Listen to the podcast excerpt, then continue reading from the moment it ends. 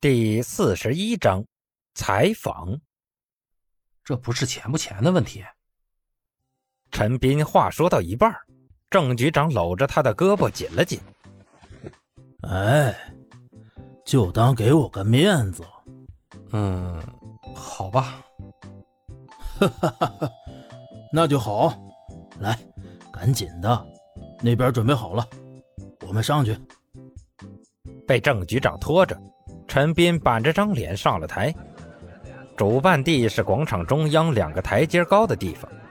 郑局长让陈斌像尊泥塑似的落在那里后，上来个穿着打扮都很讲究的年轻人，把陈斌见义勇为、奋不顾身的故事讲述了一遍。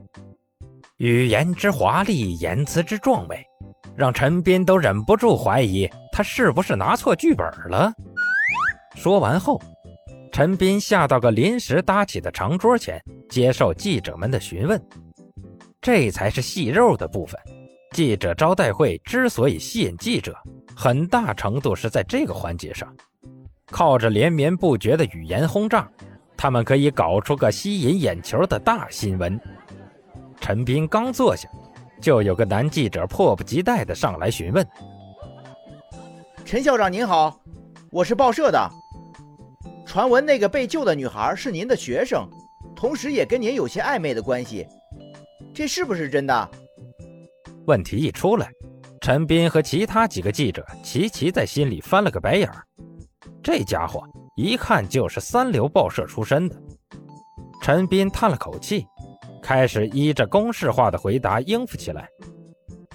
首先，我这不算是见义勇为，而是出于老师对学生的。几个记者都停着笔，静静地听着。照相机的闪光灯基本没亮过两下。这种问题不值得他们浪费胶卷和笔墨。好不容易等陈斌啰嗦完了，那个记者立马被其他人拉下，换了个人上来。这个记者上来后有点意思，他不是第一时间迫不及待的询问，而是先拿出手机放了段打斗的视频。视频很模糊。但抹不去两个主角的特色，一个中人之姿，一个浑身肥肉。陈斌心里猛地一跳，忍不住嘀咕：“这不是自己昨晚跟黄飞鸿开打的场面吗？”视频放完后，那个记者自得地咳嗽了一声，施施然地询问道：“陈校长，这段视频是您的学生于昨晚凌晨三点左右从微博上发上来的。”根据视频主人表述，您本身以及学校里的老师似乎有一定程度上的社会不良关系，不知这件事是不是真的？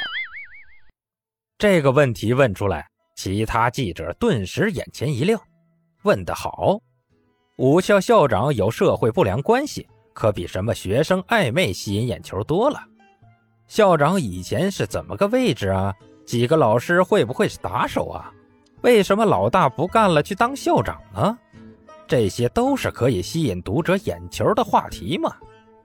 几个想象力丰富的记者，甚至凭着这个开头，在短时间内已经脑补出了几十个 G 的恩怨情仇，就差陈斌开口往纸上添了。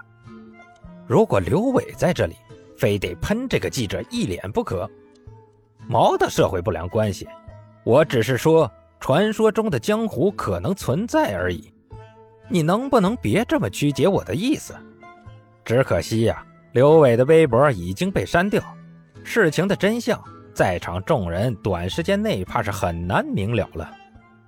记者尖锐的问题让陈斌皱起了眉头。现在盘山学校还处于建设阶段，不比那些跳楼死几个学生都能随便压下的老古董，名誉与信用。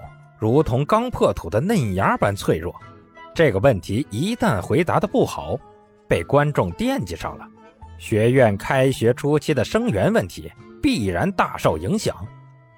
陈斌斟酌了会儿，说道：“我承认，我们学校里的师资力量都有一定的社会关系在内，但和所谓的黑色势力不同，这更像是一种武学流派，如同少林寺和武当派一般。”不等陈斌把话说完，记者装作很惊奇的询问：“您所属的团体跟少林寺等武学组织一样？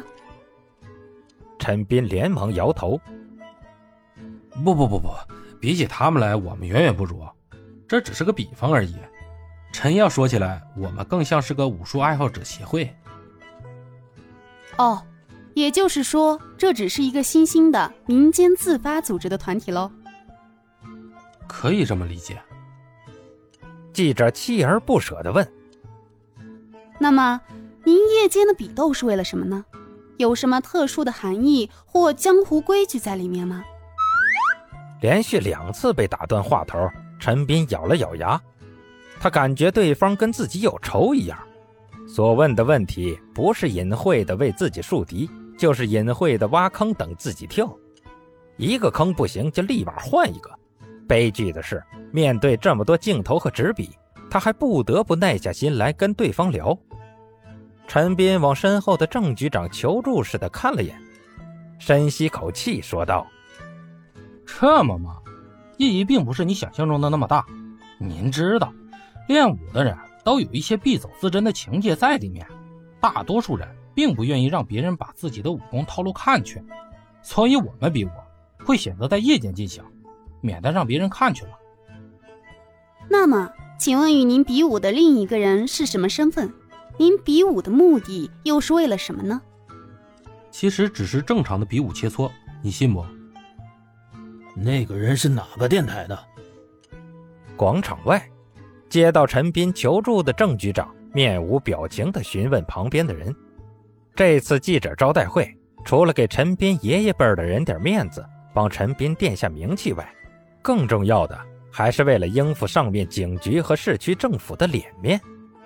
每个地方的高位官员在行政几年期满后，都会迎来上面的大检，业绩好的高升，业绩不好的原地不动。而最近两年，正是轮到他们市区上层领导接受检查的时候，无论是器官买卖还是地方黑势力抬头，都是不小的政治污点。上面几位自然要竭尽所能的去污，甚至把这污粉饰成美。之所以当事人没有出现在这儿，也仅仅是为了避嫌而已。其实他们比谁都关心这事儿。现在这记者的台词显然不符合他们的利益。作为事情负责人的郑局长，甚至在想着是不是要找人上去给那记者做个提醒什么的，免得啊对方太无法无天了。